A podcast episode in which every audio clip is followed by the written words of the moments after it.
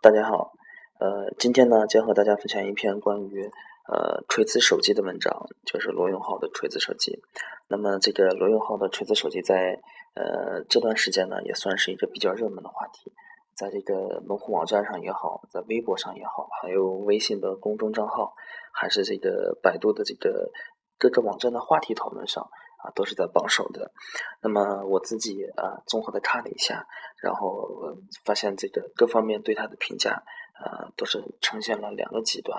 啊，说好的是特别的好，啊，说他不好的也是黑的特别厉害。啊，那么这个说他不好的呢，主要是说在他罗永浩的锤子手机呢，是做的就是在高科技领域搞传销，啊，就是靠他的一个好的口才，啊，靠的一个说单口相声。通过卖弄他自己的一个情怀和卖弄他自己的精神，将他自己啊多年积攒下的一个影响力来变现。那么喜欢他的人呢，就是我们通常所说的这个锤子粉啊，就是说罗永浩是呃真正关注啊用户体验的人，他可以说是啊乔布斯乔帮主的一个真正的传人。也就是说，呃他的粉丝就是说特别看重他的这个工匠精神和他的理想情怀。他的粉丝就觉得只有他才能做出一款真正懂用户的手机，嗯，那么我在这里呢，我也无意去分析他这个锤子手机本身的产品啊是好是坏是完美还是有缺陷。那么我更关注的是呃罗永浩的一个营销的方式，也就是说，为什么一个从来没有做过手机的人，他之前是新东方的英语培训学校的老师，做了手机以后，发现引起了这么大的关注，他的这个功力。我们可以看到，确实是非常深的。那么，呃，看了一下网站上，无论是呃黑他的也好，粉他的也好，就是说说他好的人啊，处处力挺，坚定不移；那么说他不好的人，振振有词，而且啊一边说他不好啊，一边还要在关注他的这个一个动向，在各个网站上，在这个呃话题上都要发表自己啊，我为什么觉得他好，或者我为什么觉得他不好。也就是说，罗永浩制造成了这样的一种现象，就是说，无论是说好还是说不好的，啊，大家都来讨论，都在不遗余力的奉献自己对他锤子手机的这样的一个关注，然后接着各种声音，好的和不好的，把这个锤子手机推广了开来，啊，然后就和这个呃前段时间我看这个网上有一个呃，据说是业内的专家评论一样，啊，说这个罗永浩是一个非常。在营销领域是一个非常啊牛逼的人物，他把一个简单的，比如说发布手机是一个很简单的啊，算是科技行业的一个呃一个话题，然后炒作到变成了一个啊社会话题，从一个简单的到一个手机产品好不好，再到它背后的一个精神，再到它背后啊上升到了一个非常高的层次。那么因就是说，呃就这个营销来说的话，这个呃可见罗永浩的功力是非同一般的。呃，他首先他怕的不是争议，那么我们就可以看到，从这个锤子手机以前到这个他当英语老师也好，做牛博网也好，后来他是做这个呃三幺五晚会，然后砸西门子冰箱出名，我们就可以很清晰看到，他怕的不是争议啊，怕的不是说别人说他不好，他怕的是没有争议，怕的是没有人去讨论他，因为他。比较擅长于用这种比较受争议的方式和言论来激犯众怒，然后来制造话题。这样的话，他不仅仅得到了粉丝，毕竟对吧？有人说他好啊，你是我的粉丝；有人说他不好，那么旁边的人就会关注啊。就像我们去关注一个热门话题，比如说我们在街上看到一群人去围观一样，都有这个好奇心去一探究竟。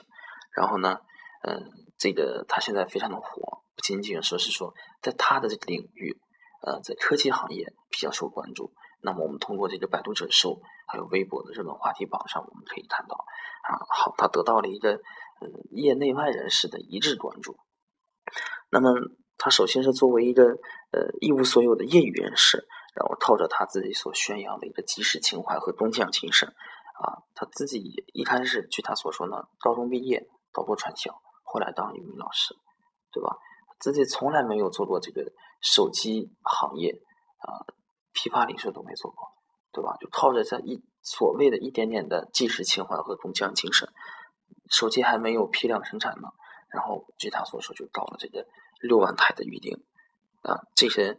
这个数目也是呃，让人非常觉得不可思议的。比起那些在国内一些呃比较国产手机巨头啊，华为也好，联想也好，啊，其他的一些手机厂商啊，绞尽脑汁的去投投入巨资去搞活动、搞广告，我觉得这个影响力都没有这个罗永浩的大。那么。嗯，不喜欢锤子手机的人呢，他们也有各自的留意。但是我看了一下，归纳起来的话，呃，最多的就是一种声音，就是说，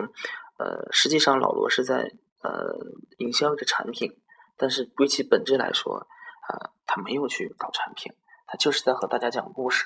那么他的这个方式，啊，有人说好，比如说，呃，有人就是说，比如说一般，比如说小米手机，在这个雷军在谈到小米手机的话，重点强调的是。它的一个参数和配置，而且这些参数配置的名词，雷军都能讲的特别到位。啊，具体到说是啊什么什么几几几，什么英文字母什么什么什么啊跑多少分，但是罗永浩在这这上面啊只字不提，只是说，比如说他说他这个相机啊，说为什么苹果手机，这是当时他在演讲会上举的一个例子，讲的一部是说啊苹果手机的像素为什么拍出来的呈现效果就比较好。啊，是因为他用了某某某厂家的，然后罗永浩说，于是我又找到了这个厂家负责这个照相技术的主要负责人，让他来帮我做，啊，这和这个呃小米手机的营销方式是完全不一样的。那么说他好的人说，呃，他用了一种让用户更能理解的方式去营销产品。那么说他不好的，说他在避重就轻，对吧？啊，你没有哪一个客观的。啊，有理有据的一个参数来说明这个手机的性能，只仅仅是通过说我找了这个领域的大牛，我找了这方面最厉害的人去做啊，这个套路像传销一样。那么我找了这个部门最厉害的人，就是能做出最好的手机吗？乍一听，哎，可能是仔细研究有问题，对吧？那就是说，呃，这些反对小米这个锤子手机的人的一个主要的依据。就是说，你没有老老实实的搞产品，就是吹，就是说相声，就是通过这种群情激昂来刺激大家的消费欲望。那么，呃，我自己是怎么认为的呢？呃，其实作为一款畅销的手机呢，啊，它肯定是分为两部分的，一部分是这手机本身自己的品质，另一方面是是营销，这两方面是缺一不可的。呃，只是呃谁多谁少的问题。那么，即包括这个咱们这个。业界的传奇，苹果手机业它也是不例外的，对吧？我们只看到了它的手机啊，品质过硬，确实是啊非常好用。但我们也看到了它的营销也是非常做得好的，包括现在这个屌丝手机啊，小米手机的呃这个他们做这个饥饿营销，这个营销方法从哪儿学的？就是就是在和苹果手机学习，对吧？还有就是在这个苹果手机新一代的手机发布之前呢。啊，保持的特别神秘。其实我就想，就是一款手机而已，对吧？啊，从这个外观到参数弄得特别严格，包括自己的厂家的设计到富士康的代工制造，弄得特别严格，像一个啊绝密的一个产品，就是通过这样一个啊呃饥饿营销，通过这样一个非常神秘的这样的方式来吊足了这个消费者的胃口。那么。苹果在这方面其实也是非常擅长的。那么，呃，作为一个呃非专业人士的罗永浩来说呢，很显然，他要是作为一个呃情怀是足够了啊，从头至尾一直在讲，精神也足够，他有这种劲儿。那么在产品上呢，他是非常弱势的，他不是专业出身，他就没有这方面的积累，所以呢，他非常聪明。那么他想，我在产品上我是弱势的。那么我就在营销上我来强势一些，那么通过这个虽然产品弱势，但是我通过营销的尝尝呃尝试和强势来把这个综合的竞争力啊提升一大截。那么这样来看的话，他的手机已经区别于其他这个普通的手机了啊。他在这个宣传当中嘛，就是说我这手机不是普通的手机，然后给大家的印象就是说，你用我的手机的话。就是手机承载的是一个呃济世情怀啊，是一个啊非常认真的啊，是这个工匠精神的一个载体。比如说啊，这个老罗在这个发布会上啊，人情微博了啊，我如此爱这个世界，啊，他又这么较真儿，然后确实他也是算是一个啊，从屌丝的算是一个屌丝逆袭的成功人士。然后他有句名言叫做啊，彪悍的人士不需要解释，就是通过这个不断的营销，为他的这个硬件产品灌入了一种精神，就让大家觉得啊，我买了你这个手机就是一种精神象征一样，这个是非常好理解的。就比如说我们现在有这么多的轿车，差别不是很大，但就是我们每款轿车都有一个不一样的品质的内涵，来有一个准确的目标定位。罗永浩走的也是这条路。那么我们如果只看他的这个营销结果来说的话，那么罗永浩已经证明了自己，他不是一个吹牛的人物。可能有的呃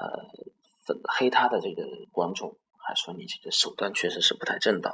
你是非常规的手段，你手机虽然卖出去了啊，但是你这个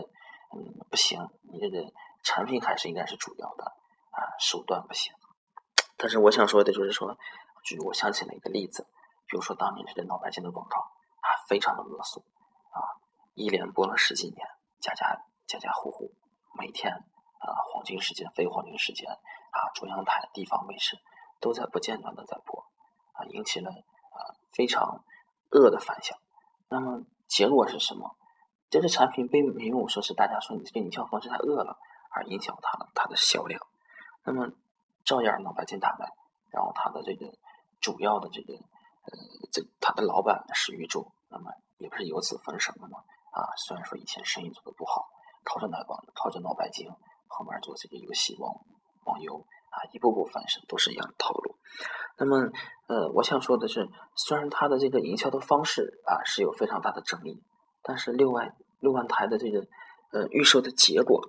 呃，已经证明了啊这个罗氏营销的这个成功。其实这个商业，呃，我自己理解，呃，做生意嘛，规则很简单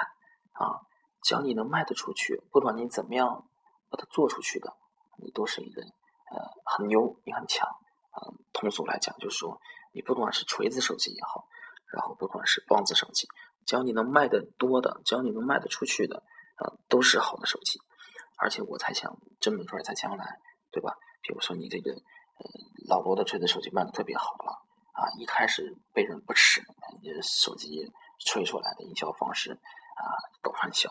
那么没准儿，嗯，这销量好了，还真进了教科书呢，是吧？而且咱媒体都说。啊，罗永浩和史一柱一样，非常了解，呃，以这个了解人性而著称，特别善于把握一个客户的一个细节，把握客户的一个消费消费习惯，来啊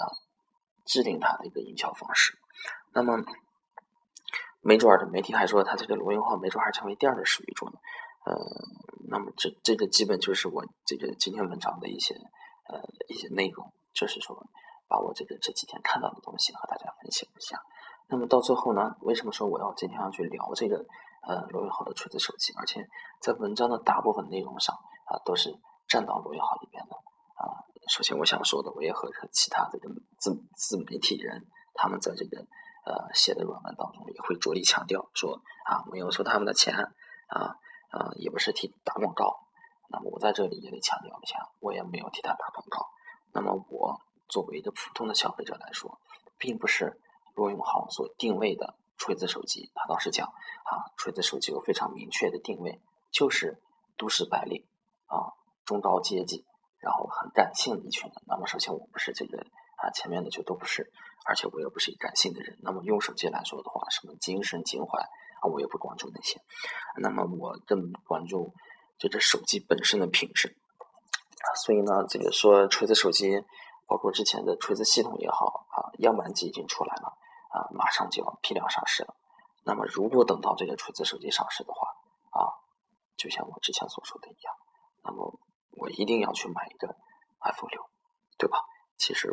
我并不是老罗的呃粉丝，在这里呢，这个就是我今天文章的全部内容啊，希望呃欢迎感兴趣的这个听众和我进行一下交流，谢谢。